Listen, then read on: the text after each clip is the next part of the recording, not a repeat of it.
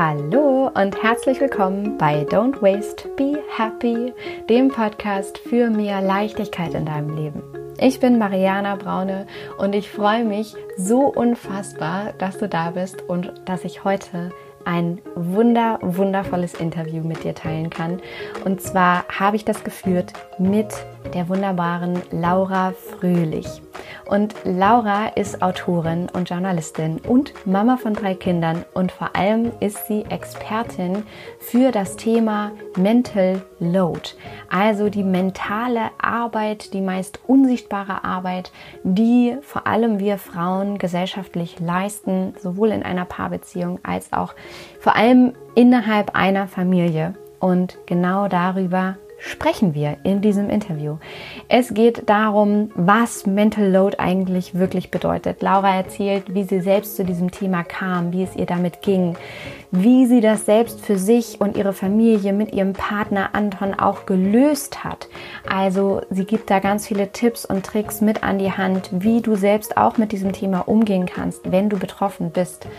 Und vor allem sprechen wir auch darüber, was wir gesellschaftlich mit diesem Thema mitnehmen können, beziehungsweise was wir in Zeiten der Corona-Krise daraus lernen können und wie auch tatsächlich das Thema Mental Load im Zusammenhang mit Konsum, mit einer bestimmten Vorstellung von Weiblichkeit und Frausein im Zusammenhang steht und deshalb auch tatsächlich Laura als Interviewgast einen so wundervollen Platz in diesem Podcast bekommen hat. Und ich freue mich wirklich unfassbar, dieses Interview mit dir teilen zu können, weil Laura wirklich nicht nur von ihren Erfahrungen berichtet, sondern auch ganz, ganz viel handfeste Tipps und Tricks mit an die Hand gibt, wie du mehr Leichtigkeit in deinen Alltag ziehen lassen kannst.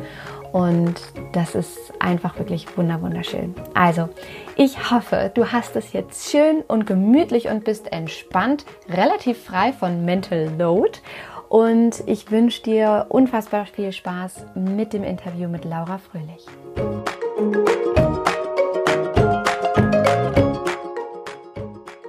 Ich freue mich so, so sehr, eine ganz, ganz wundervolle Frau heute zu Gast im Podcast zu haben. Und zwar ist das die liebe Laura Fröhlich. Und Laura, du bist Autorin und Journalistin, Mama von drei Kindern und vor allem Expertin für das Thema Mental Load. Und was das ist und wie wir damit umgehen, darüber werden wir heute sprechen. Und ich freue mich riesigst auf unser Gespräch. Ich habe dir gerade schon verraten, tatsächlich freue ich mich schon seit Monaten auf unser Gespräch. Und das hat nicht nur den Grund, dass das Thema Mental Load einfach wahnsinnig spannend ist, sondern dass ich mich auch so sehr auf unser persönliches Gespräch freue. Denn ich möchte vorab einmal ganz kurz erzählen oder lass uns erzählen, ja. wie wir überhaupt zueinander gekommen sind und woher wir uns kennen. Das ist nämlich schon eine ganze, ganze Weile. Ähm, und zwar haben wir uns ja vor, ich muss mir ein bisschen auf die Sprünge helfen, es muss jetzt fast 13 Jahre her sein, ne? Ja, bestimmt mindestens. Also ich habe aufgehört zu studieren, das war 2010. Ja. Das allein das ist ja schon jetzt bald zehn Jahre her. Genau, 13, 14 Jahre würde ich auch sagen. Da haben wir uns in Konstanz kennengelernt. Genau. Und wir haben studiert zu der Zeit, oder ich zumindest noch, du auch. Wir sind mhm. ja eigentlich äh, gleich äh, jung. genau. Und ich habe damals noch Jura in Konstanz studiert und ähm, war mit deiner Schwester befreundet. Und die wiederum äh, hatte dich zu Besuch und ich werde nie vergessen, wie wir damals da am Küchentisch saßen, ich dich das erste Mal kennengelernt habe und es so spannend fand, was du ähm, gemacht hast und was du gerne geschrieben hast und wie, was du studiert hast und dachte so, oh, was die Laura macht, das will ich auch vielleicht irgendwann mal machen. Ja, das ist ja lustig, dass du das so erzählst. ja, süß, ne? Genau. Und ähm, dann haben sich unsere Wege jetzt über ja ein Jahrzehnt oder länger irgendwie verlaufen.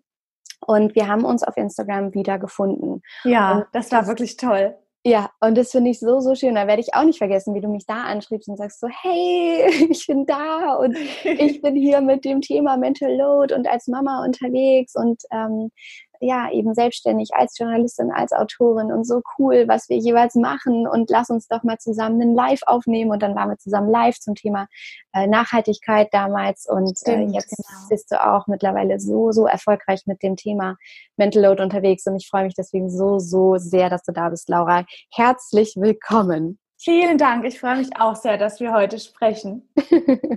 sehr gut. Also wir müssen ähm, einmal vorab sagen, wir nehmen dieses Interview auf im März 2020. Das heißt, wir befinden uns jetzt tatsächlich gerade mitten in der weltweiten Corona-Krise und einer absoluten Ausnahmesituation. Und das vorangestellt, glaube ich, ist wichtig einmal zu erwähnen, dass wenn wir über das Thema Mental Load sprechen und ja auch gleich klären, was das ist, ähm, all das natürlich auch ein bisschen gefärbt ist durch die Krise, oder?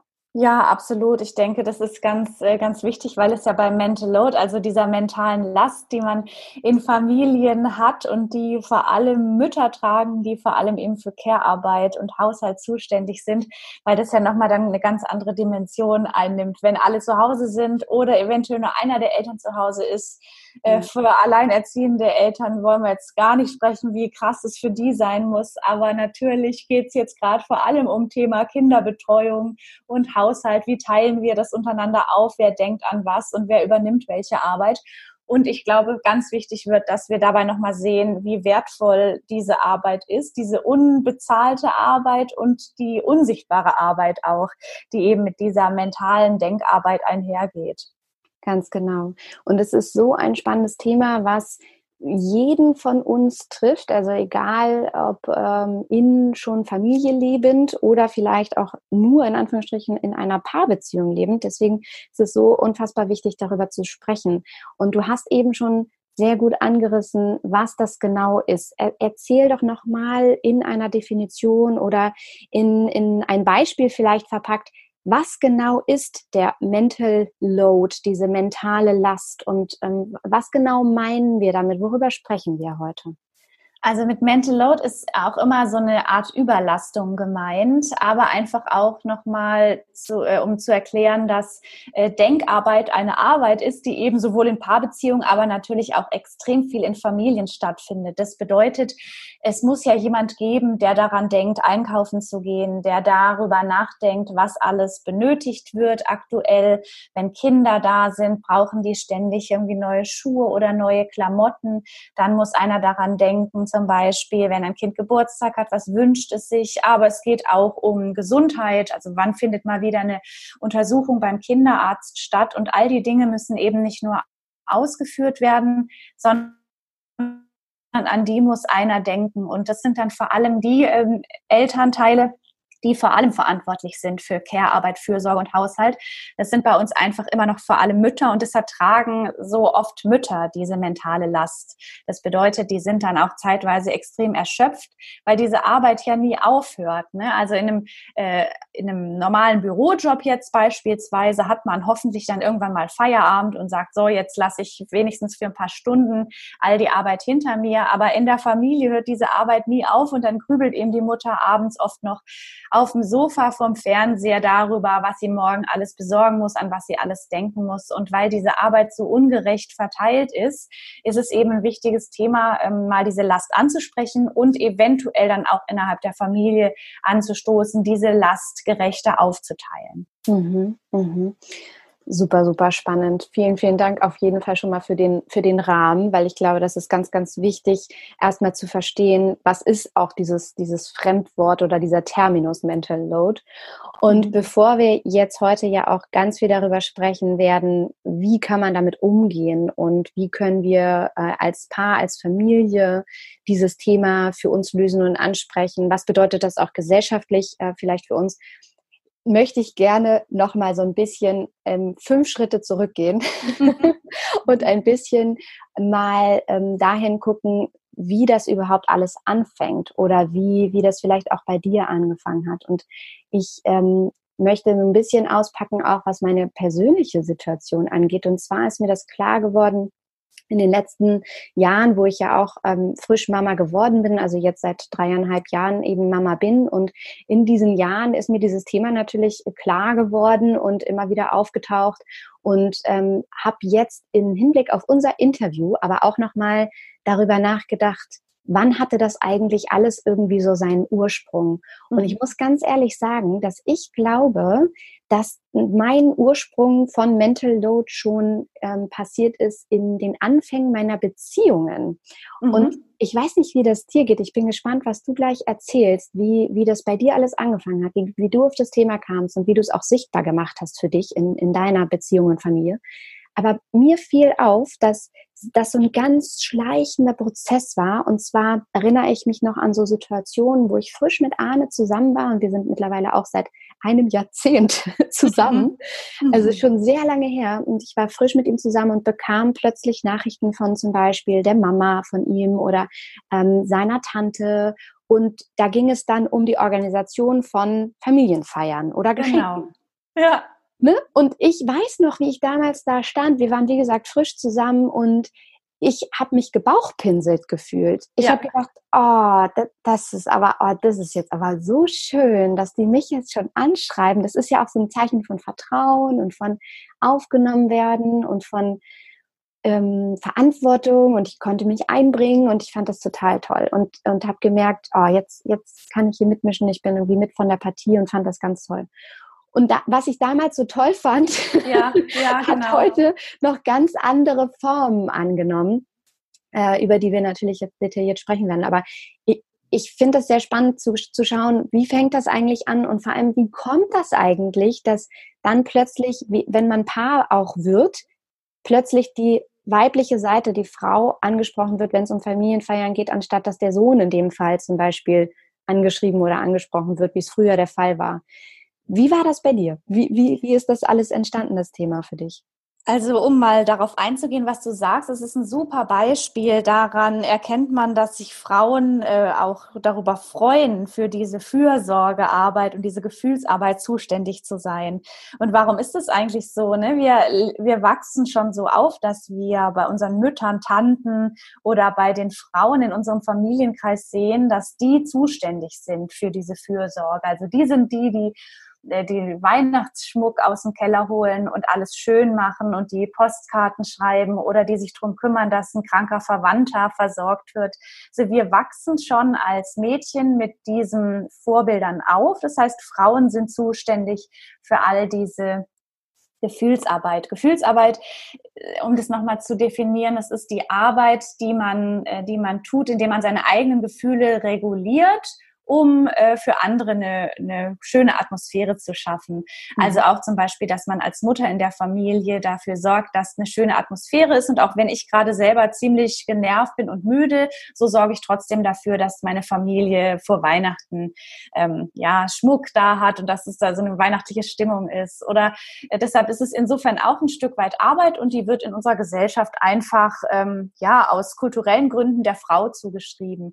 Und wir äh, sehen das so und wir als auch Teenies sehen wir Serien und Filme, in denen auch immer Frauen diese Rolle übernehmen, in denen Frauen darauf hinarbeiten, dass ihr großes Ziel ist, einen Mann zu finden, eine Familie zu gründen. Also das wird uns Mädchen schon viel eher ans Herz gelegt als kleinen Jungen. Und ich erinnere dann auch an so Zeitschriften. Ich kann mich erinnern, die Bravo, in der dann erklärt wird, wie wir Mädchen uns zu verhalten haben, um den Jungen zu beeindrucken. Das sind also schon so Kleinigkeiten und deshalb freuen wir uns wie verrückt, wenn es dann heißt, ähm, ah, okay, du bist jetzt die neue Freundin, pass mal auf, hättest du nicht Lust, hier beim Familienfest dies und das zu machen? Und sofort ist man in dieser Rolle und man denkt, ja, genau, ich bin jetzt in dieser Familie, ich habe den Mann gefunden, alles ist genau so, wie es für mich vorgesehen ist. Das sind schon I made ersten, it. Ne? Ja, genau. Also für uns ist das, ich habe mich das oft gefragt, warum ist diese Familiengründung, Kinder kriegen, einen Mann finden, für uns Frauen so ein krasses Erfolgserlebnis und bei den Männern, klar, für die ist es natürlich auch schön und für diese schöne Partnerin zu finden, eine Familie zu gründen. Aber bei uns Frauen ist es so ein bisschen dieses ja, genau, hier abgehakt. Ich bin jetzt irgendwie Ehefrau und Mutter. Das ist doch eigentlich ein sehr seltsamer Gedanke, gerade auch in so gleichberechtigter Zeit. Aber es kommt eben durch diese gesellschaftlichen Vorbilder, dass wir so ein bisschen dieses Gefühl haben. Und vielleicht kennst du noch dieses Lied I was born to make you happy von Britney Spears. Mhm. Also tatsächlich, wir haben das ja früher mitgetrellert und mitgesungen. Mhm. Und äh, ich glaube, solche Nachrichten, solche Botschaften, die, die tröpfeln so in unsere Frauengehirne rein. Und dann äh, sind wir äh, an dem Punkt, wo wir dann sagen, okay, abgehakt, ich habe Mann, ich habe Kinder, ich mache jetzt auch die ganze Familienarbeit, die ganze Gefühlsarbeit. Und was wir dann anfänglich, wie du so schön gesagt hast, noch so äh, schön finden, wird halt irgendwann zu einer extrem großen Last, weil es einfach sehr viel Arbeit bedeutet, für eine mhm. Familie zu sorgen. Und man muss dazu auch sagen, dass es natürlich alles eine unbezahlte Arbeit ist, die, äh, die, die auch noch dazu äh, unsichtbar ist und so mhm. als Selbstverständlichkeit gesehen wird. Und mhm. ähm, da gibt es ein ganz tolles Buch von der Gemma Hartley, Es reicht heißt es. Und sie erzählt auch, wie sie, äh, sie war mit ihrem Freund damals auf eine Hochzeit eingeladen und sie war so stolz, dass sie das Hochzeitsgeschenk besorgt hat und die Karte geschrieben hat. Und sie fand es so wunderbar. Und 15 Jahre später ist sie so genervt, dass immer sie die Geschenke äh, kaufen muss. Aber so genau wie du sagst, so fängt sowas sehr früh an und wir merken diese schleichenden, diesen schleichenden Prozess gar nicht, bis wir eben irgendwann dann in der Familie sitzen und denken, warum muss ich eigentlich immer an alles denken? Hm.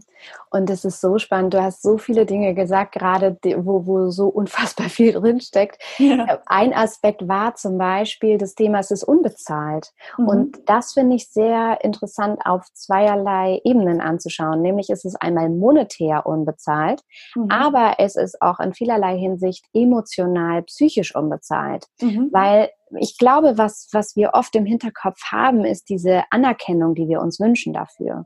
Mhm. Dieses, dieses Gefühl von auch gerade als als arbeitende Frau, als Mama gleichzeitig, als Freundin, als äh, Schwester, Kollegin und so weiter, haben wir ja oft dieses Bild im Kopf oder diesen Gedanken, ähm, ich möchte das gut machen, ich möchte stark sein. Und dann diesen mhm. Satz von, oh, wie sie das alles schafft. Also mhm. Also ist ja Wahnsinn. Und das werde ich auch tatsächlich häufig gefragt von Frauen, die mich zum Beispiel auf Social Media sehen und da sieht natürlich alles toll aus und mhm. das sind tolle Fotos und ich zeige mich einigermaßen hergerichtet in mhm. Kamera und ich spreche über tolle neue Podcast-Folgen oder neue Online-Programme und so weiter.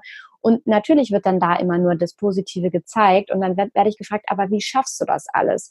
Und das ist ja auch etwas, wo man sich im ersten Moment gebauchpinselt fühlen könnte. Ne? So dieses, ja, das ist, ich krieg das alles hin. Also etwas, ja. was wir emotional an Anerkennung da uns auch wünschen. So dieses Gefühl von, wenn ich das jetzt alles mache, wenn ich hier dafür sorge, dass ich äh, zu Hause ein wunderschönes, eine wunderschöne Atmosphäre hergerichtet habe, wenn ich die Geschenke besorge, wenn mein Kind im Kindergarten gut ausgestattet ist und so weiter und so fort und ich meine Arbeit mache, dann denken und sehen die Leute, wow, das macht sie aber wirklich toll. Ne? Und dass man diese mhm. emotionale Anerkennung bekommt. Und das ist ja aber auch nicht der Fall. Also mir hat es eigentlich, ich glaube, ich meine, ich bekomme manchmal von Arne gesagt, du bist eine wahnsinnig tolle Mutter und äh, ich sage auch, du bist ein ganz, ganz toller Vater. Aber du weißt, was ich meine an sozialer ja. Anerkennung. Wer sagt einem denn, Mensch, wow, also wie du als Hausfrau äh, da deinen Job zu Hause schmeißt, das ist wirklich großartig. So.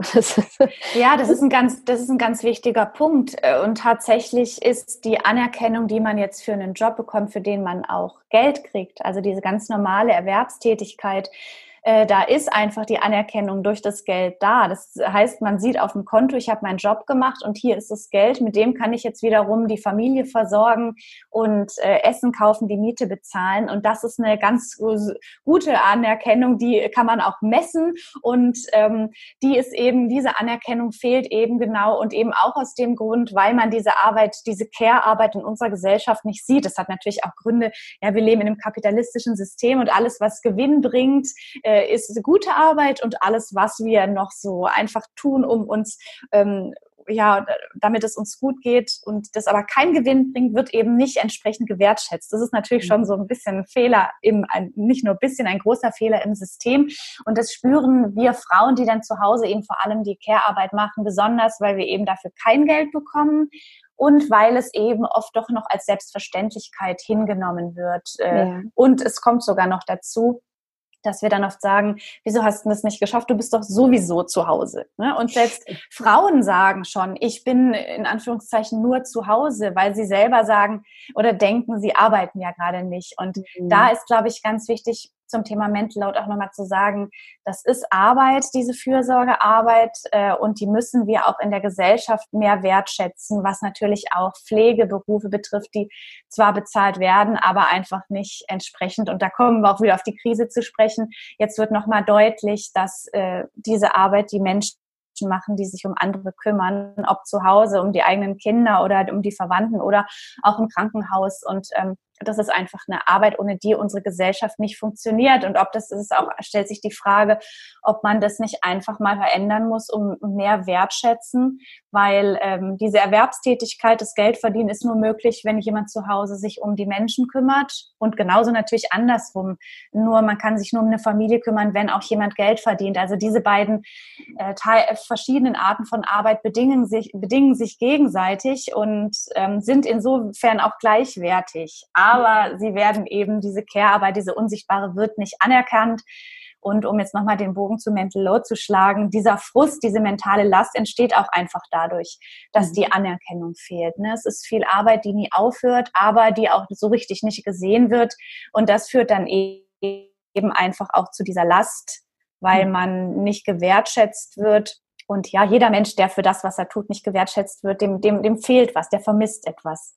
Ja, absolut. Und es ist eben ein zu viel. Und es ist so spannend zu schauen, woher kommt dieses zu viel und wann fängt mhm. das eigentlich an? Und wie, ich musste eben, das ist so ein weiterer Punkt gewesen, von dem, wo ich sagte, da steckte schon so viel drin, von dem, was du, was du gesagt hast. Ich musste mhm. so grinsen, als du das Britney Spears Beispiel nanntest und ja. diese, dieses, äh, wie das so langsam in die Gehirne äh, reintröpfelt. Ein steter Tropfen hüllt den Stein. Und ich musste so grinsen und, und gleichzeitig den Kopf schütteln, weil ich es so unfassbar finde, dass wir im Jahr 2020 tatsächlich immer noch darüber reden und so, so viel Arbeit auch in Bezug auf eine gleichberechtigte Verteilung der Arbeit und Anerkennung der Arbeit auch, äh, dass wir tatsächlich darüber noch reden müssen. Ja, aber das ist, also es ist extrem. Ich erlebe das auch im, im, Gespräch mit vielen Frauen auf Instagram oder bei Vorträgen oder auch unter Freundinnen, dass es ein so großes Thema ist und ähm, dass diese Arbeit lang nicht gleichberechtigt verteilt ist. Und das liegt, was ich auch immer dazu gern sagen möchte, das liegt nicht ähm, an den Männern oder an den Frauen. Also es ist nicht, eine, man, das, man findet keine Lösung, indem man die Schuld sucht, sondern auch nochmal sich viel mehr damit beschäftigt, wieso läuft es eigentlich so gesellschaftlich? Ne? Indem man sich zum Beispiel anschaut, wieso fühlen wir Frauen uns verantwortlich? Warum machen wir das anfangs so gerne? Warum ähm, sind wir dann später so überlastet? Und ähm, ja, was können auch wir vor allem als ersten Schritt dagegen tun, gegen diese hohe Erwartungshaltung, die wir Frauen und vor allem auch Mütter heutzutage so mit uns herumtragen und wie kann man da auch erstmal selbst an sich arbeiten und versuchen, diesen, diesen Druck äh, nicht so zu übernehmen. Denn ähm, der, der ist, der besteht ja auf uns äh, Frauen, auf uns Mütter. Wir sollen ja heute nicht nur den Haushalt im Griff haben, sondern auch natürlich berufstätig sein und schick und schlank und die Kinder versorgen und alles selber machen. Ähm, da ist natürlich auch ein ganz wichtiger Ansatzpunkt, sich damit zu beschäftigen und zu überlegen, wie kann ich da selber gegen diesen Druck ankommen, was echt sehr, sehr schwer ist. Absolut, absolut. Ich freue mich, wenn du gleich ganz viele tolle Tipps und Tricks teilst und wir darüber sprechen, auch wie du das für dich zu Hause löst und mhm. ähm, dass wir da auch einfach so, so, so viel mit auf den Weg geben können für alle, die jetzt zuhören. Mm, aber ich finde diese Schuldfrage sehr spannend, weil ich glaube, dass man versucht ist, dann genau dahin zu verfallen, ne? dass man jetzt mhm, ah, ja, genau. genau, so das, das ist jetzt aber hier unfair, so da müssen wir jetzt ran und dann ja, so, lieber äh, Paul Hans-Werner, du mhm. bist jetzt aber hier schuld. Und ich finde das sehr, sehr spannend anzugucken und dazu vielleicht auch eine, eine kleine Geschichte. Und zwar weiß ich noch ganz genau, wie ich mit Mamas, die ich kennengelernt hatte, im Geburtsvorbereitungskurs im Garten saß, nachdem unsere Babys alle geboren waren. Und das Minimädchen ist ja ein, ein Sommerbaby. Wir hatten wundervolles Wetter und saßen mhm. da und ja, wir, wir Mamas waren eben zusammen und äh, beguckten unsere, unsere Babys, konnten nicht fassen irgendwie, was passiert war. Und wir unterhielten uns natürlich auch, wie sind so die Nächte, wie ist die Aufteilung, wer kümmert sich, äh, ne, was ist alles irgendwie plötzlich dazugekommen. Und dann ging mhm. es um Themen wie natürlich den Babyschlaf vor allem. Also wer schläft wo, wer steht nachts auf und dann sind da Körperlichkeiten mit ähm, äh, Thema natürlich, weil gestillt wird und dann automatisch das Thema Nahrung bei, bei der Mama liegt.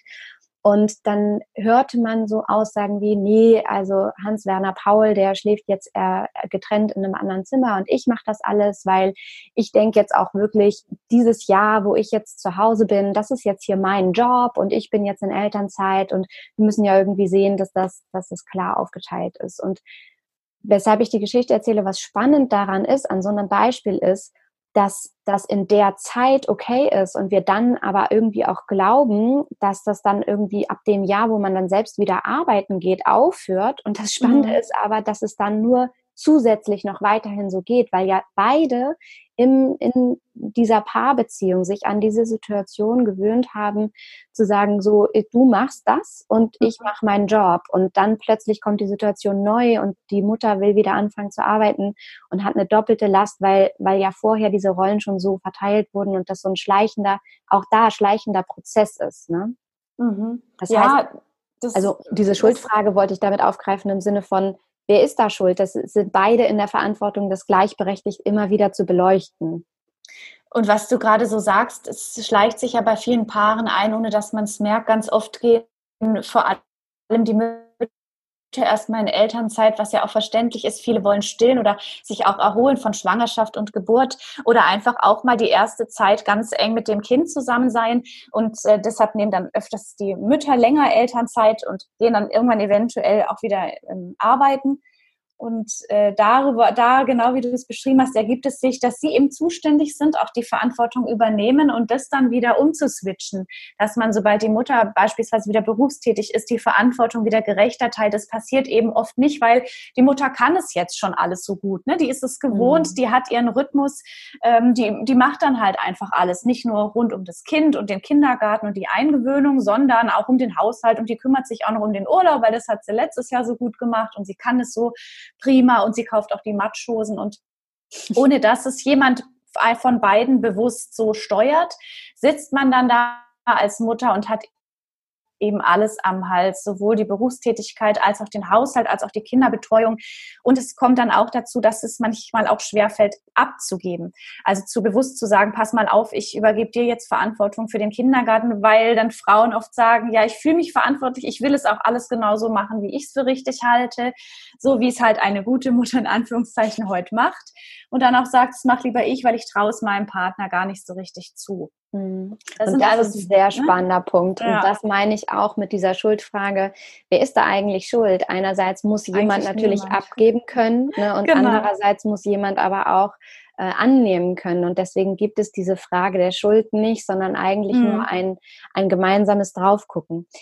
Wie war das bei dir, Laura? Ich liebe ja deine Texte auf Instagram zum Beispiel, aber auch auf deiner Homepage, auf deinem Blog, deine Arbeit generell und auch dein Umgang vor allem mit diesem Thema, weil es so erfrischend ehrlich ist und so, so frisch, erfrischend authentisch und du dich auch nicht scheust zu sagen, heute ist ein scheiß Tag und es ist heute ja. zu viel und heute ist dieses Thema und so machen wir das und daran scheitern wir und ich glaube, dass es auch genau das braucht, ähm, um Mut zu machen und um einfach transparent zu zeigen, dass das auch ein Prozess ist. Wie hat das angefangen bei dir, dieses Thema aufzudecken, Mental Load? Wie, wie hast du das gemerkt? Wann hast du das gemerkt? Und wie bist du es dann angegangen? Also ich habe von Anfang an diesen Druck ähm, auf so gespürt, den ich als Mutter hatte, sobald mein erstes Kind geboren war. Das hat auch im ersten Jahr ziemlich viel geschrien und ich war da ein bisschen schockiert, wie mein Leben jetzt abläuft und war aber fasziniert von all den Müttern um mich herum, bei denen das alles ganz wunderbar zu laufen schien und äh, dachte dann, irgendwas ist bei mir falsch und habe mich dann da so richtig reingehängt. Also ähm, ich denke, ganz wichtig ist, gerade was das betrifft, diese Ehrlichkeit, die ich dann auf Instagram eben auch versuche zu, zu zeigen, ähm, dass wir oft natürlich so gute, böse, wie sagt man, böse Miene zu, du weißt, welchen Spruch Gute Miene zum bösen Spiel. genau. So wie ja. wir auf Instagram uns dann manchmal eben nur äh, schick zeigen, zeigen wir uns als Mütter dann eben auch nur, alles läuft wunderbar und mein Kind schläft schon durch und setzen uns damit gegenseitig auch ein Stück weit unter Druck. Ich verstehe das aber, wenn man selbst so unter großem Druck steht, möchte man nach außen zeigen, dass man es alles meistert. Ne? Und wie du am Anfang gesagt hast, ich kenne auch diesen Wunsch, dass jemand sagt, Wahnsinn, was die alles macht mit den Kindern und dem Job und jetzt backt die auch noch einen tollen Kuchen. Diese Gedanken, die sind auch ganz fest in mir drin. Und äh, sich das mal anzuschauen, um dann zu sagen, pass mal auf, ist es nicht ganz oft so, dass man am Anfang hadert mit dieser neuen Mutterrolle oder dass man fix und alle ist und dass man manchmal denkt, ich will mein altes Leben zurück oder all solche Dinge, die einfach auch dazugehören, selbst wenn man sein altes Leben natürlich nie wieder zurück will.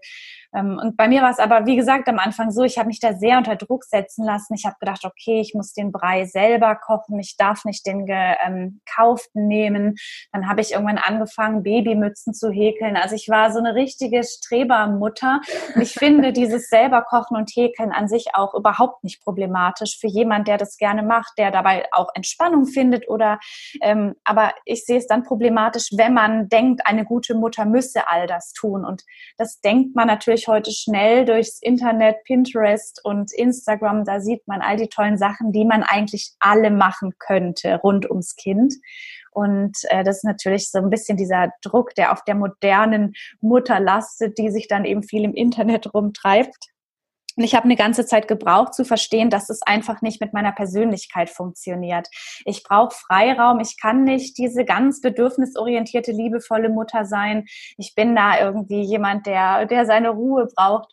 Und deshalb ähm, habe ich ein bisschen gebraucht, aber ich bin irgendwann drauf gekommen, dass wir uns diese Elternschaft gerechter aufteilen müssen, damit ich eben meinen Freiraum finde. Und ähm, habe eben mit der Beschäftigung mit Mental Load auch gemerkt, dass äh, wie sehr belastet ich auch bin. Durch diese ganzen mentalen Aufgaben, hatte dann auch einfach ähm, immer mal wieder so kleinere Zusammenbrüche. Jede Mutter und jeder Vater kennt das vielleicht, dass man das Gefühl hat, oh, ich schaffe jetzt hier gar nichts mehr. Nee, weiß ich gar nicht, wovon du redest, Laura. Also doch, diese Momente gab es in meinem Leben nie. Nee, genau. Doch, aber tatsächlich, ich glaube, jeder hat das. Und das haben auch viele Väter, dass man manchmal so denkt, also zur Zeit mit den Infekten und mit all dem Zeug und dann noch die Arbeit und es ist alles zu viel. Ich war sogar noch in einer Mutterkur. Und aber erst die Beschäftigung mit Mental Load hat mir einen Ausweg aus meiner ganzen ähm, Verzweiflung gezeigt, äh, indem ich dann erkannt habe, krass, was mache ich alles für eine Arbeit? Arbeit mhm. hier, eben diese unsichtbare. Und äh, gäbe es nicht eine Möglichkeit, dass wir uns diese mentale Arbeit, diese Denkarbeit besser aufteilen? Und da, da ich mich dann journalistisch äh, und fachlich auseinandergesetzt habe mit diesen ganzen gesellschaftlichen Stereotypen, die eigentlich der Grund dafür sind, dass wir immer in diese Fallen rennen. So die Mutter muss sich kümmern und der Mann muss das Geld verdienen auch wenn es vielleicht unserer Persönlichkeit nicht immer ganz so entspricht, ist es mir auch leichter gefallen, da mit meinem Mann drüber zu sprechen. So, pass mal auf, du bist hier nicht schuld, weil du nicht Verantwortung übernehmen willst, sondern du hast eben dieses, äh, Patricia Kamerad hat mal gesagt, diesen Financial Load, dieses Ich muss für die Familie das Geld verdienen, was auch eine Art von Druck ist. Und wenn wir uns damit mal auseinandersetzen, ob wir das alles nicht so verteilen können, dass es uns beiden besser geht, ähm, so haben wir dann da eine Lösung gefunden. Und ich muss aber gleichzeitig sagen, es war ein langer Prozess, was sich jetzt hier in fünf Minuten so runterbeten lässt, war ein Prozess von mehreren Jahren. Das heißt, man, man kann nicht erwarten, dass man diese Stereotype, die so fest in einem drin sitzen, von heute auf morgen mal eben auflöst. Das ist auch, glaube ich, mhm. ganz wichtig.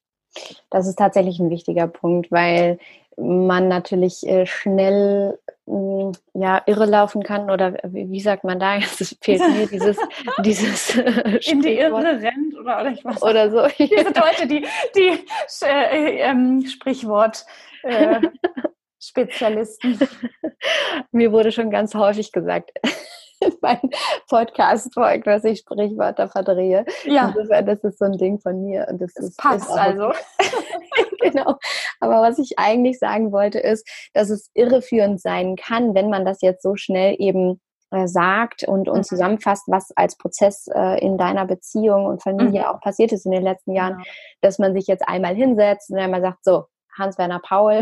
Mhm. Wir äh, reden jetzt mal drüber und dann äh, läuft das Spiel hier ein bisschen anders, dass es eben leider genau so nicht ist. Aber mhm. lass uns doch mal darüber sprechen, wie das gut funktionieren kann. Was ist denn etwas, was man, wenn jetzt jemand zuhört, eine, eine wunderbare Frau, die an sich entdeckt, oh ja, das also, uh, huch, äh, oh, ich habe da ein Thema, von dem ich gar nicht wusste, dass ich es habe. Oder aber auch mhm. jemand gerade zuhört und sagt so, ja, das bin ich und ich weiß es schon so lange, aber ich komme nicht raus. Was ist etwas, was jetzt jemand ganz konkret tun kann, um mit diesem Thema zu starten, das in Angriff zu nehmen? Also ich denke, das sich bewusst machen von all diesen äh, dieser Denkarbeit ist mal ein ganz wichtiger Punkt. Und um da mal konkreten Tipp zu geben, ich habe mir da dann einfach mal so ein Post-it-Block in die Hosentasche gesteckt und immer wieder, wenn mir was eingefallen ist, an was ich denken muss oder rund um die Familienorganisation, habe ich das aufgeschrieben und dann mal einfach ein paar Tage lang diese Zettel gesammelt das hat mir dann zum einen gezeigt, wie viel Denkarbeit ich leiste, aber wir konnten uns dann auch als Paar nochmal da vorstellen und sagen, guck mal, das ist echt eine Riesenmenge an Arbeit, die da auf, die da an Denkarbeit anfällt und ähm, ja, also ich, was stand da so drauf? Weißt du das noch? Was stand auf diesen Zetteln? Gab es etwas, was dich vielleicht auch besonders überrascht hat? Ja, da stand dann drauf, ähm, dass ein Kind hat bald Geburtstag, was wünscht es sich? Oder die Oma wollte wissen, in welcher Farbe es den Strickpullover möchte. Dann, ich muss noch unbedingt den Filter von der, vom Staubsauger auswechseln. Ich muss ähm, das, das Kind beim Flöten anmelden, ich muss das Zeitungsabo kündigen, wir brauchen neue Matschhosen, äh, wir brauchen neues Spülmaschinenpulver. Ne? Also ich könnte dir, ich könnte dir jetzt eine Stunde lang erzählen, was ich alles immer so denke. Ja. Es sind ähm, Dinge, die die Kinder betreffen, die aber auch die Verwandten betreffen, Freunde, all das Soziale, was anfällt. Es sind Haushaltsdinge und auch diese Instandhaltungssachen im Haushalt. Ne? Also so ein Filter muss man halt ab und zu mal austauschen, sonst funktioniert der Staubsauger nicht. Aber es muss einfach jemand dran denken, es mal zu tun oder eventuell neue Staubsaugerbeutel zu kaufen. Mhm. Also so eine Aufgabe besteht immer aus ähm, daran denken, Planung und Ausführung. Ne? Nicht nur das Kaufen an sich, sondern auch das äh, Schreib mal auf den Zettel, dass wir neue Staubsaugerbeutel brauchen. Ähm, und ja, genau, das einfach nochmal so deutlich zu machen, ist, denke ich mal, ein ganz wichtiger erster Schritt. Also zum Beispiel sich Post-its zu nehmen, um erstmal diese gesamte unsichtbare gedankliche Last aufzuschreiben, sichtbar zu machen, indem man das dann auf eine Wand pinnt zum Beispiel, um sich mit dem Partner gemeinsam davor zu stellen und zu sagen, schau mal, das ist eigentlich das, was ich hier die ganze Zeit denke, was mir durch den Kopf schwirrt, was vielleicht auch dazu führt, dass ich in den ein oder anderen Momenten gereizt bin, was ja vielleicht auch keiner möchte. Ne? Man kann ja auch nur mhm. gute Mama, Frau, Freundin, Mensch sein, wenn man selbst auch Entspannung findet. Und das ist jetzt hier also unser Thema. Das, das als Tipp mitzunehmen, finde ich sehr, sehr gut und sehr äh, praktisch auch. Und ich stelle jetzt aber mal eine kleine freche Frage von jemandem, der vielleicht jetzt gerade gar nicht versteht, was eigentlich das Thema ist oder womit mhm. vielleicht auch Frauen konfrontiert werden könnten. Und zwar wäre die Frage, ja gut, aber ich gehe ja auch arbeiten und du bist ja zu Hause. Das heißt, du hast eben diese Arbeit und ich denke eben in meinem Job an meine Aufgaben. Warum soll ich denn jetzt auch was davon übernehmen, was jetzt so typische Aufgaben für zu Hause sind? Wir haben uns doch geeinigt, dass du zu Hause die Kinder und Haushalt machst. Mhm. Ja, ähm, das ist eine gute, das ist eine gute und berechtigte Frage und ich denke, das wird immer fallen, wenn man das Thema anspricht. Aber wenn man sich mal vorstellt, äh, wenn jetzt, wenn wir mal von diesem klassischen Paar ausgehen, er hat einen Vollzeitjob und sie macht zu Hause Haushalt und Kinderbetreuung. Allein schon kleine Kinder zu versorgen, womöglich auch noch ein Baby oder sich um ein kleines Kind zu kümmern und nebenher den Haushalt zu machen, das ist eigentlich schon mehr als ein 12, 13 Stunden-Job. Das wissen ja Eltern alle, weil das hört ja eben, wie gesagt, nie auf. Und die wenigsten Frauen, die zu Hause die Arbeit machen, sitzen stundenweise rum und trinken Kaffee. Insofern, das ist wenn man immer die Vorstellung, ne? das ist so, so habe ich mir das auch vorgestellt, als ich schwanger war, dachte ich, ach, das ist ja schön. Dann habe ich jetzt ein Jahr, habe ich irgendwie so erstmal Elternzeit und, genau. und Kaffee und gehe mit meinem Baby spazieren. Ja, aber und dann kam alles anders. Dann kam alles anders und beim ersten Kind und wenn man dann vielleicht noch ein Kind hat, das ähm, ja, sagen wir mal, oft schläft und äh, man selber irgendwie super gechillt ist, wenn so gewisse Voraussetzungen erfüllt sein können, kann das erst erste Jahr ja auch tatsächlich mal chillig sein. Aber diese Voraussetzungen haben nicht alle Mütter oder Väter und äh, nicht jeder bringt diese Persönlichkeit äh, hervor und dann ist es auch wirklich Arbeit, so einen Haushalt zu stemmen, äh, dafür zu sorgen, dass alles sauber ist, dass alles vorrätig ist, dass das Kind gut versorgt ist. Dann kommt irgendwann vielleicht noch ein zweites Kind dazu. Ähm, dann, und dann kommt eben noch diese Familienorganisation. Wenn man sich jetzt mal vorstellt, ich, ich mag ja das Wort Hausfrau eh nicht so gerne, weil das eigentlich überhaupt nicht bezeichnet, was eine Frau, die zu Hause die Arbeit macht, alles tut. Aber es ist ja das Thema Kinderbetreuung, das, dann ist dann noch der Bereich Haushalt und dann ist dieser Bereich der Familienorganisation. Mhm. worunter zum Beispiel auch fällt, die Termine zu koordinieren oder die sozialen Kontakte zu pflegen. Und diese drei ähm, Rubriken zusammengenommen sind kein acht bis zehn Stunden Job am Tag, sondern das ist sozusagen ein ähm, ähm, 24-7-Job. Genau, das würde ich auch sagen. Und vor allem das Krasse ist, dass dieser Job eben auch am Wochenende und auch im Urlaub nicht aufhört. Der ist sozusagen durchgängig. Und so kommt dann eben der Mental Load, weil man ja nie abschalten kann. Und auch eine Mutter, die äh, weiß, dass ohne sie nichts läuft, weil keiner hat eine Ahnung, wo die neuen Windeln sind, wo Klebstoff ist, wo, wo steckt denn jetzt eigentlich die Wintermontur für das Kind. Sie weiß genau, das weiß nur sie, weil der andere hat sich da nie drum gekümmert oder oder weiß es auch gar nicht, die hat ja schon dieses Gefühl, allein wenn ich mal krank bin, muss ich eigentlich die ganze Zeit weiter organisieren. Und mhm. deshalb ist es einfach nicht so, dass man sich, ähm, wenn man schon äh, zu zweit Eltern ist, dass man sagt, der eine macht die Erwerbstätigkeit und der andere macht alles andere, weil das einfach, wenn du das jetzt ne, so hörst, weil das in keinem Verhältnis steht. Insofern so können sich auch Eltern, wo die diese klassische Aufteilung haben, äh, mal mit dem Thema Mental Load auseinandersetzen, um dann zu sagen, kann ich dich in der Familienorganisation ähm, unterstützen, weil es ist ja alles nicht nur deine Familie, Familienorganisation, sondern Haushalt, Kinder und Organisation betrifft ja die Eltern gleichermaßen. Und wie können wir die Arbeit hier aufteilen? Es ist natürlich selbstverständlich, dass wenn sich Eltern, Job und ähm, Arbeit zu Hause 50-50 aufteilen, dass da äh, die Haushaltsaufgaben anders verteilt sind als jetzt bei einer Mutter, die äh, sich als Hausfrau bezeichnet. Klar macht die mehr in dem Haushalt und bei der Kinderbetreuung, aber ich finde es trotzdem nicht in Ordnung, wenn sie einfach alles macht. Ne? Und das ist dann auch wieder dieses Mental Load Problem. Insofern können sich auch Eltern, die eine klassische Aufteilung haben, sich damit mal beschäftigen und überlegen, wie können wir diese Familienorganisation nochmal anders verteilen. Und wenn es nur ist, dass der Vater sagt, pass mal auf, ich organisiere in diesem Jahr den Sommerurlaub, du musst dich darum nicht kümmern. Es können auch manchmal Kleinigkeiten sein, wie der Mutter, wenn wir jetzt bei diesem klassischen Rollenbild bleiben, einfach mal eine große Last abnimmt. Mhm. Und ich stelle noch eine, eine freche, provozierende Bitte, Frage. ja. und zwar, weil ich glaube, dass das sehr häufig aufkommt und auch klassische, stereotypische Argumente sind, die sich gegenseitig da gesagt werden. Mhm. Und zwar stehe ich nun mit meinem Mann vor dieser Tafel von all diesen Gedanken, die ich habe. Und er mhm. liest sich das alles durch und nickt vielleicht 70 Prozent von dem ab, sagt so, ja, hm, ja, spannende Punkte, verstehe ich, alles klar, das ist in deinem Kopf. Aber gut, hier die anderen 30 Prozent, also gut, das musst du ja jetzt aber auch so nicht machen. Also jetzt mhm. den Gedanken um den Kuchen selber backen, dann kaufst du den mhm. halt. Oder ja gut, ich meine, aber wir müssen ja jetzt hier auch nicht dekorieren. Oder äh, du hast aber auch immer zu hohe Ansprüche oder du willst dann ja aber auch immer zu viel. Und das ist doch jetzt hier auch gar nicht wichtig. Das heißt, die Frage, die dahinter steht, ist, was macht man denn, wenn man über Arbeit spricht, von dem der eine, sagen wir mal klassischerweise der Mann, diese Arbeit als vollkommen unnötig aufgeladen empfindet.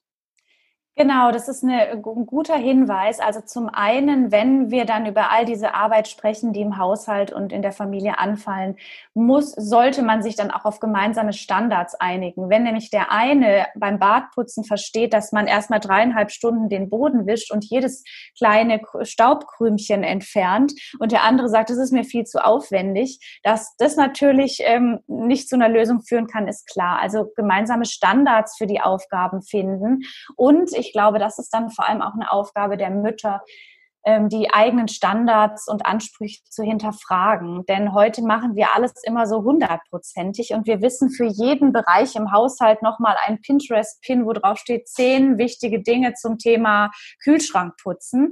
Also das ist, ja, das sind wirklich auch krasse Anforderungen und ähm, das ist auch ein ganz wichtiger Schritt, der an den Anfang gehört, dass ich selber überlege, bei welchen Dingen kann ich denn mal einfach fünf Grade sein lassen. Und da merkt man auch wieder, dass man sich gegen gegenseitig, dass man gegenseitig voneinander lernt. Also muss denn der Kuchen fürs Kindergartenbuffet gebacken werden oder kann man nicht einfach einen Hefezopf kaufen? Brauchen wir wirklich für jedes Kind einen eigenen Adventskalender mit selbstgenähten Säckchen oder wäre es nicht einfach mal eine Idee, drei so ähm, Spielzeug-Adventskalender zu kaufen oder einen für alle gemeinsam? Also das ist natürlich ein ganz wichtiger Punkt dass man sich, wenn man dann schon die Aufgaben in der Familie sich anschaut und dann überlegt, wo können wir uns denn mal Arbeit gegenseitig abnehmen und dann vielleicht auch der Mann der Frau helfen kann von diesen diesen Perfektionismus ein Stück, äh, ein bisschen Abschied zu nehmen, was Frauen natürlich schwer fällt. Äh, ich weiß zum Beispiel immer diese, diese, diese, wenn das Breigläschen, das gekaufte, wurde mal in der Krabbelgruppe von meiner Mitmutter so skeptisch angeschaut und das hat mich dann so irgendwie gestört und ich habe mich da so beurteilt gefühlt, dass ich von da ab nur noch Biogemüse gepumpt habe. Und dann zu sagen, bin ich so abhängig von diesem skeptischen Blick dieser anderen Mutter oder sage ich halt einfach für mich, ich kaufe ein Gläschen, weil es ist mir zu anstrengend, diese Kocherei und mein Kind wird trotzdem ein gesundes Kind sein, wenn ich ihm ein gekauftes Gläschen ähm, äh, vor, vorsetze. Also deshalb ist ganz wichtig, wenn man sich die Aufgaben anschaut und der Partner dann vielleicht sagt, sag mal, warum machst du denn alles so viel? Dass man mal drüber spricht, was könnten wir weglassen? Mhm. Und gleichzeitig aber auch sagt, pass mal auf, ein Adventskalender ist schon wichtig für die Kinder. Wir machen den jetzt ganz unkompliziert, aber wir machen einen. Also, ne, dass man da einfach einen gemeinsamen Weg findet. Und tatsächlich, ich glaube, bei jeder Mutter, die da ihre To-Do-Liste hat, gibt es ganz viel Potenzial, äh, Dinge herunterzuschrauben oder weniger zu machen, ohne dass man dann irgendwie auf liebevolle Zuneigung zueinander verzichten muss. Mhm. Sehr, sehr, sehr spannende und auch gute Tipps. Wie finde ich da die Prioritäten? Wenn ich jetzt darauf gucke und sage, ja, bei mir ist alles davon wichtig. Mir ist es wichtig, dass hier alles selbst gemacht ist. Mir ist wichtig, dass der Haushalt super, super sauber ist. Mir ist wichtig, dass wir hier Ordnung und Struktur haben. Mir ist wichtig, dass wir uns Mühe geben beim Buffet im Kindergarten. Und äh, mir ist natürlich auch wichtig, dass wir die sozialen Kontakte pflegen. Wie, wie setze ich Prioritäten? Wie hast du das gemacht? Es ist, es, es, ist, es ist gleichzeitig, denkt man sich so, ja, aber wenn man so Ansprüche hat, ist klar, dass man mental belastet ist und gleichzeitig weiß ich aber, dass es doch oft so ist. Ne? Ich bin auch so eine Sauberkeitstante. Ähm, bei mir muss eigentlich auch alles ständig aufgeräumt sein. Ich liebe Ordnung, damit ich auch meinem Kopf klar denken kann. Aber ich habe mir einfach, ich habe einfach über die Jahre auch gemerkt, es ist so völlig sinnlos, mit drei Kindern ständig diesem Chaos hinterher zu rennen. Und dann auch zu sagen, ich übe das jetzt einfach mal. Es ist hier alles chaotisch und die Wäsche ist nicht verräumt, aber ich brauche jetzt eine Pause und es ist jetzt mal egal mit der ganzen Wäsche. Also, dass man wirklich an diese einzelnen Punkte geht oder fragt, warum muss ich denn alles alles selber backen und basteln? Fühle ich mich nur dann als gute Mutter, wenn ich ganz viel Zeit investiere? Und wenn ja, woher kommt denn dieser Gedanke? Ne? Bin ich nicht vielleicht eine ebenso gute Mutter, wenn ich in der Zeit, in der ich ein äh, Jäckchen selber stricke, in die Therme gegangen bin? Das hat mir so gut getan und ich komme dann völlig entspannt zurück. Ist es für meine Kinder nicht vielleicht sogar noch wertvoller, als jetzt alles selbst zu stricken? Also mhm. das sind so Fragen, die man sich da natürlich selbst stellen muss. Und ähm, ich habe es zum Beispiel so gemacht, ich habe unsere Nähmaschine jetzt in den Keller gepackt und sage, ich liebe es zu kochen und zu backen, das mache ich gerne, aber ich nähe nichts mehr, weil ähm, für mich, mir selber bringt es nicht viel Entspannung, sondern es setzt mich nur unter Druck und ich kaufe jetzt mein Faschingskostüm, wo eine andere Mutter vielleicht sagt, oh, Faschingskostüm kaufen, oh mein Gott, es wird doch heutzutage alles selbst genäht, wie man im Internet sieht. Ich glaube, was aber gut ist in Zeichen von äh, so einer Corona-Krise oder wenn man sich mal anschaut, dass es auch Eltern gibt, die so krank werden können, die, die äh, andere Schicksalsschläge trifft und sich dann nochmal zu sagen, in, in angesichts solcher Notsituationen werden dann manchmal so Dinge wie selbstgemacht und selbstgebastelt und alles sauber auf einmal so irrelevant.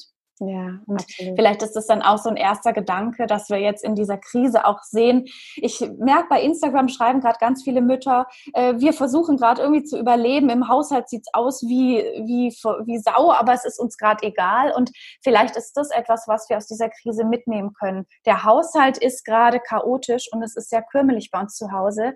Aber das Wichtige ist, dass wir irgendwie gesund sind und sowas. Und vielleicht kann man sich so einen Gedanken mit in den Alltag retten und kann damit auch so ein bisschen diese eigenen Perfektionismus entgegenwirken. Und wie gesagt, ich weiß, wie schwer es ist. Ich hasse Unordnung. Aber ich habe mich in den letzten Jahren dahin getrimmt, dass ich die Unordnung besser akzeptieren kann, weil ich einfach weiß, ähm, wenn ich jetzt die ganze Zeit für Sauberkeit sorge und dann so belastet bin und irgendwann auch wirklich heulend in der Ecke sitze, das ist dann am Ende schlimmer, als wenn wir überall Staubmäuse haben. Mm, absolut. Es ist so wahr. Und es ist so wunderschön gesagt, auch in Bezug auf die Krise und die Ausnahmesituation, in der wir uns wirklich weltweit befinden, mhm. jetzt merken, wir kehren zurück zum Wesentlichen. Mhm. Und wie sehr haben wir uns vorher um Luxusthemen gedreht? Ne? Ja. Also auch worüber wir sprechen, muss ich denn jetzt zum Beispiel tausend Sachen kaufen, um eine gute Mutter zu sein oder um mhm. mein Kind angeblich glücklich zu machen. Das ist ja auch so eine schöne Verbindung zum Thema Nachhaltigkeit und ein bewusstes Leben einfach, sich wirklich Gedanken zu machen, was von dem braucht mein Kind eigentlich auch wirklich. Mhm. Weil da kennst du ja auch meine eigene Geschichte. Ich damals festgestellt habe, nun hatte ich für all diesen Konsum im Außen gesorgt und mhm. das Mini-Mädchen hatte all dieses Zeug und ich dachte, ich wäre genau dann eine gute Mutter, um dann zu merken, ihr ist das eigentlich eigentlich alles vollkommen wurscht.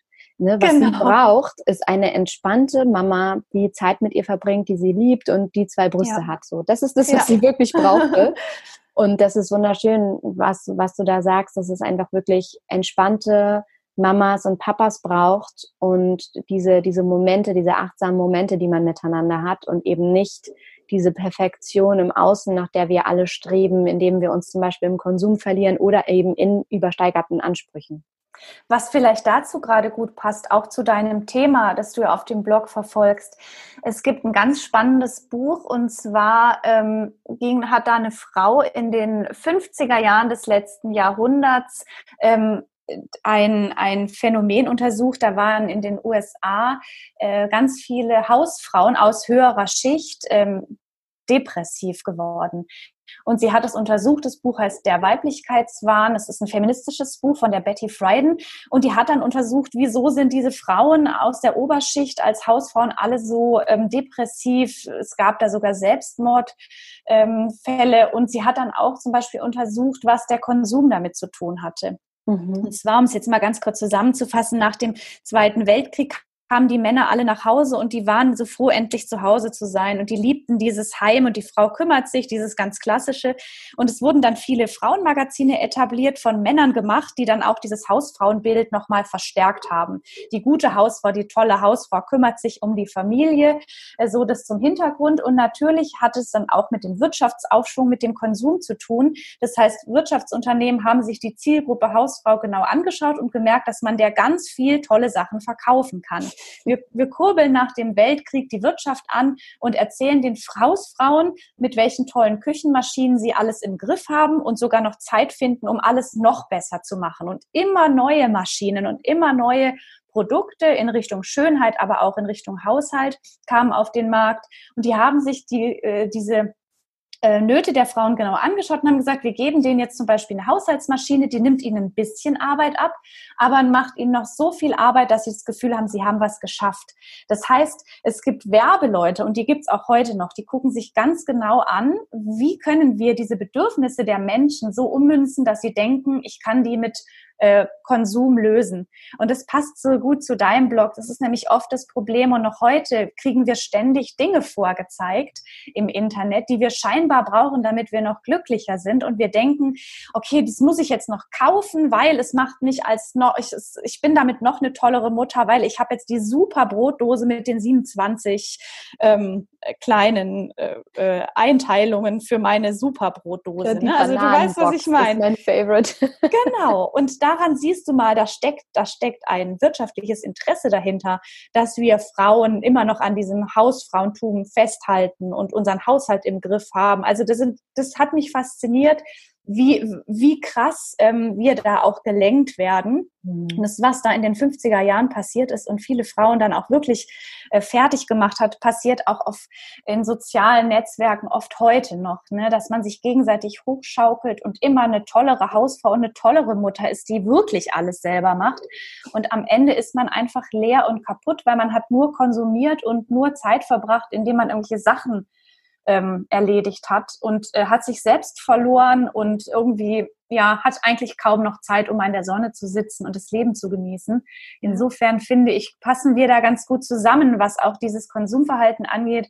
Und dieses ich orientiere mich noch mal dahin, was was mir wichtig ist als Mensch und nicht nur als Frau und was mir als Eltern wichtig ist für das Kind und äh, versuche ein bisschen dieses, diese Konsumsache, diese Werbung, dieses ständige, was da im Internet auch auf mich einströmt, ein bisschen abzuschalten eine so, so wunderschöne Verbindung. Da hast du absolut recht. Deswegen freue ich mich ja so sehr, dass du einen äh, so tollen Platz hier im Podcast auch eingenommen hast. Und deswegen war es so dass wir über dieses Thema sprechen, weil das eben wirklich genau so zusammenhängt und es so spannend ist, das zu beleuchten und mal auch in allen Facetten nach draußen zu tragen und eben einfach darüber zu sprechen. Und das ist so dieser, dieser erste wichtige Anfang, den wir da, glaube ich, alle gehen müssen. Mhm. Und was, um dich nochmal so ein bisschen, ähm, um, um nochmal ähm, so ein bisschen alle mitzunehmen in deine Geschichte vielleicht auch. Was war es in diesem Prozess, den du so wunderschön beschreibst, auch über die letzten Jahre? Was gab es da vielleicht bei dir und bei euch an Herausforderungen? Und äh, gibt es vielleicht so ein, zwei Situationen, die du schildern kannst, wo du an deine Grenzen gekommen bist? Und wie habt ihr das dann gelöst? Also ich bin sehr oft an meine Grenzen gekommen und da wir da noch keine richtige Lösung hatten, ähm, war das dann oft ein Konflikt und Streitpunkt über die letzten Jahre. Gelöst haben wir es dann letztendlich dadurch, dass ich echt nicht mehr weiter wusste, weil äh, jetzt auch mein Mann sagte, geh doch mal zum Hausarzt und ich wusste genau, was der sagt. Er wird mir vielleicht eine Kur wieder anbieten oder sagen, Sie müssen öfters raus zum Joggen gehen. Aber all das wusste ich, hilft mir nichts. Ne? Mir hat geholfen, ähm, ja, dass ich mich mit mir selbst auseinandergesetzt habe und eben mit meinem Mann gesagt habe, wir müssen in unserem Leben was ändern. Und äh, wir haben dann so viel geändert, dass er die Arbeitszeit reduziert hat. Ich weiß, das geht auch nicht in jeder Familie, aber das hat uns ganz viel geholfen. Er hat die Arbeitszeit reduziert. Wir haben die Hausarbeit und die Kinderbetreuung nochmal neu aufgeteilt. Ich habe jetzt bessere Möglichkeiten, mich auf meinen Beruf zu konzentrieren und wir beide äh, dadurch, so einmal die Woche zusammensitzen und äh, unsere Termine koordinieren, halten wir auch immer die Aufgabe ein, uns gegenseitig Freiraum zu verschaffen. Ob mein Mann geht oft zum Sport oder trifft sich mit seinen Geschwistern mal übers Wochenende. Ich bin mal ein Wochenende weg. Das heißt, wir äh, versuchen uns da so viel Zeit für uns äh, zu geben wie nötig. Und um nochmal zu sagen, was da so ein Moment war, also ich habe im Urlaub äh, bin ich mal so ausgeflippt, weil ich gemerkt habe, äh, ich bin nicht nur zu Hause für alles verantwortlich, sondern sogar im Urlaub und ich hatte mich so drauf gefreut, Urlaub, Entspannung und habe gemerkt, okay, ich muss hier ständig gucken, was gibt's zu essen, was kaufen wir ein, welche Wandertouren machen wir und was gehört in den Wanderrucksack und es hat mich so genervt, dass ich selbst im Urlaub an alles denken muss, dass das für uns so ein bisschen so ein Dreh- und Wendepunkt war. Also ich bin dann echt so verzweifelt gewesen und habe gesagt, wir müssen irgendwas ändern, weil ich einfach so erledigt bin. Und das hat mich jetzt so frustriert, dass ich nicht mal im Urlaub Entspannung finde, ähm, ja, dass ich gar nicht mehr weiter weiß. Ne? Man ist ja doch dann in der Familie so an die Wand gedrängt, weil was will man denn machen? Ich will ja nicht meine Familie verlieren oder verlassen. Ich kann ohne meine Familie nicht leben, aber mit ihr geht's gerade auch nicht. Und ähm, das war für mich so ein Punkt, wo ich gemerkt habe, wir müssen jetzt was ändern. Und ähm, Genau, das haben wir dann so Schritt für Schritt unser Leben dahingehend verbessert.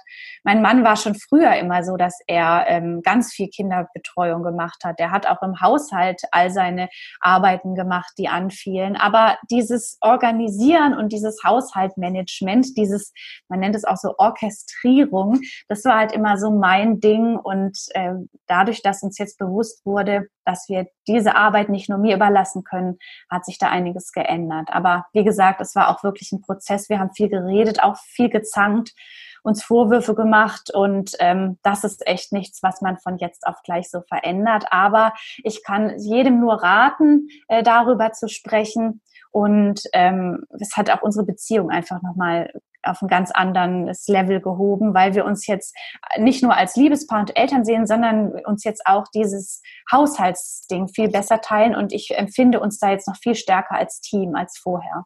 Hm.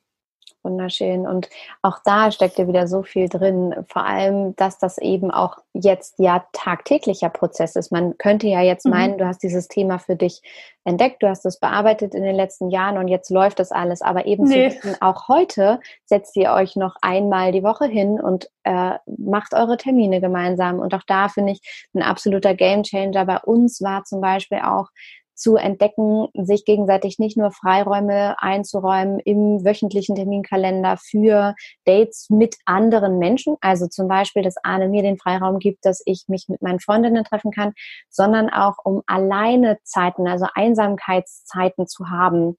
Mhm. Und so unromantisch das klingt, dass man sich hinsetzen muss einmal die Woche, um sich das gegenseitig in den Terminkalender einzuräumen, ist es ja nur logisch, dass das irgendwann der Fall ist, dass man das tatsächlich einplanen muss weil man als Eltern plötzlich keine Kompensationszeiten mehr hat, die man früher noch hatte.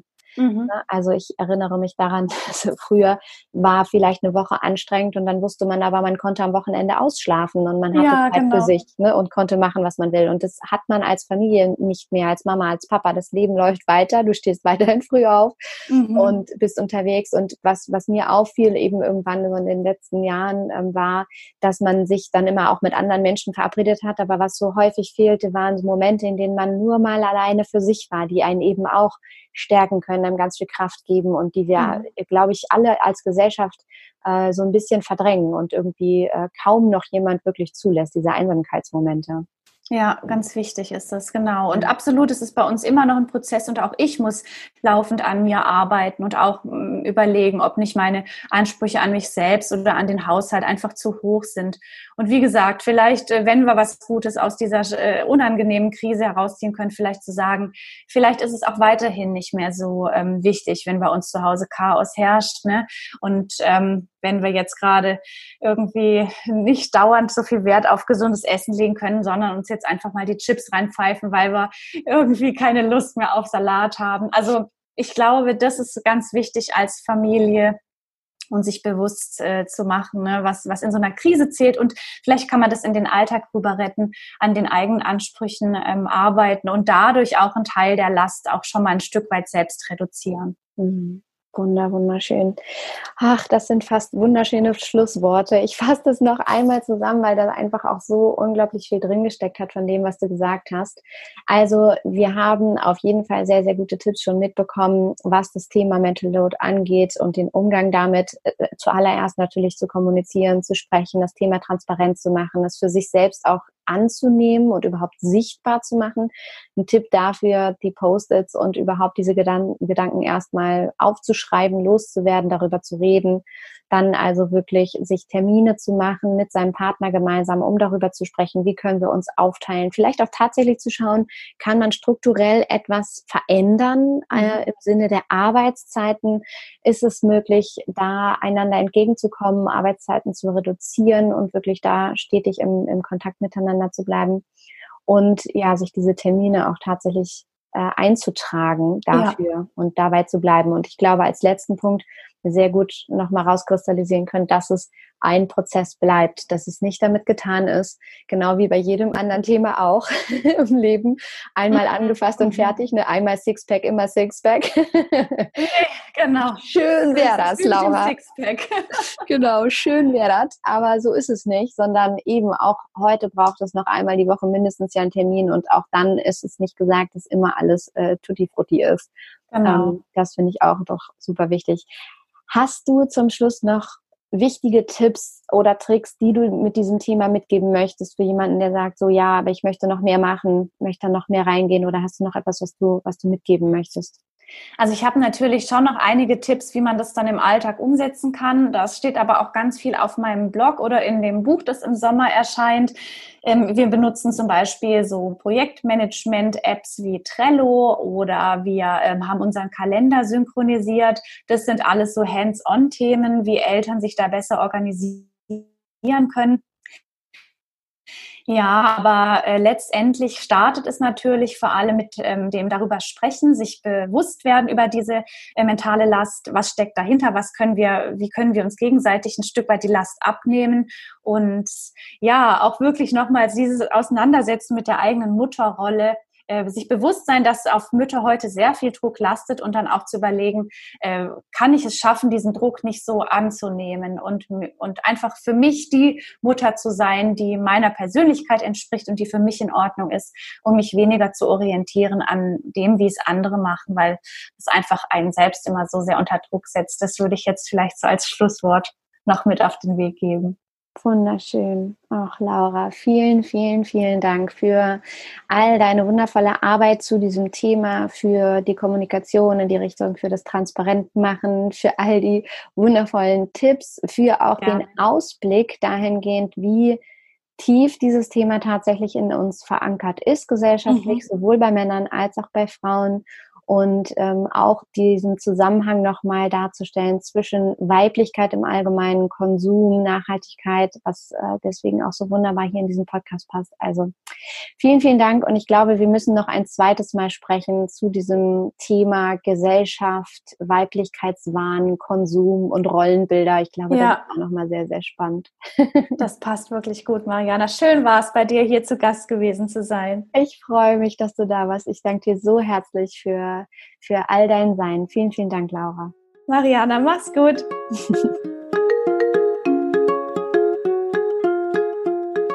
Ich hoffe, du bist genauso begeistert von diesem Gespräch wie ich. Ich habe für mich selbst auch wirklich noch mal so unfassbar viel mitnehmen können und für mich lernen können. Und ich hoffe, dir geht es ganz genauso. Und ich freue mich unglaublich darüber, wenn wir uns über das Thema Mental Load austauschen. Und zwar auf Instagram unter dem aktuellen Post zu diesem Thema. Schreib mir gerne, wie gehst du mit dem Thema um? Wie hast du das für dich sichtbar gemacht? Bist du vielleicht jetzt gerade erst auf dieses Thema gekommen? Was für Tipps und Tricks hast du? Was für Herausforderungen hast du? Womit geht es dir mega gut mit dem dem Thema, womit hast du vielleicht noch totale Probleme. Lass uns darüber austauschen, das ist der erste wichtige Schritt und wir können nur voneinander lernen. Insofern freue ich mich da unfassbar drauf, von dir zu hören. Und du findest darüber hinaus natürlich alle Links und alle äh, Tipps zu den Büchern, die Laura auch erwähnt hat, unter dieser Podcast-Folge in der Folgenbeschreibung. Also da führen auch alle Wege nach Rom, sprich zu Laura, wenn du weiterhin, äh, wenn du noch mehr von Laura erfahren möchtest. Und dabei wünsche ich dir viel, viel Spaß und lege dir das wirklich ans Herz. Folge ihr unbedingt auf Instagram, folge ihrer Arbeit, es lohnt sich. Ich liebe das sehr und wünsche dir einfach auch wirklich von Herzen ganz, ganz viel Spaß damit. In diesem Sinne, freue ich mich, von dir auf Instagram zu hören. Du findest mich da unter mariana.braune. Den Link findest du natürlich auch in den Show Notes. Und lass uns da auf Instagram zu diesem Thema Mental Load austauschen und lass uns darüber sprechen. Ich bin ganz, ganz, ganz gespannt von dir zu hören und wünsche dir jetzt einen wunderschönen Tag oder Abend, je nachdem, wann du das hier hörst. Und teile doch diese Podcast-Folge vor allem mit allen Menschen, die du damit unterstützen möchtest oder denen du damit eine Freude machen möchtest. Vielleicht kennst du andere Frauen in deiner Umgebung, in deinem bekannten Freundeskreis, die definitiv auch anfangen sollten, sich mit diesem Thema auseinanderzusetzen, denen du vielleicht damit helfen kannst. Vielleicht hörst du diese Folge auch mit deinem Partner gemeinsam nochmal oder hast es vielleicht sogar schon im Optimalfall. Oder vielleicht leitest du diese Folge auch an viele tolle Männer weiter, damit wir uns gemeinsam über dieses Thema austauschen können, was gesellschaftlich wirklich so, so wichtig ist. Also, um das nochmal zusammenzufassen, drei To-Dos. Ich freue mich, wenn du den Podcast teilst. Ich freue mich unglaublich darauf, äh, von dir zu hören auf Instagram zu diesem Thema unter dem aktuellen Post. Und ich freue mich natürlich, wenn du Laura folgst und ihrer Arbeit folgst und du findest alle relevanten Links in der Folgenbeschreibung unter dieser Podcast-Folge. In diesem Sinne, ich freue mich, dass du dabei warst. Vielen, vielen, vielen Dank, dass du da bist. Und ich schicke dir wie immer liebste Grüße und sage alles, alles Liebe. Don't waste and be happy. Deine Mariana.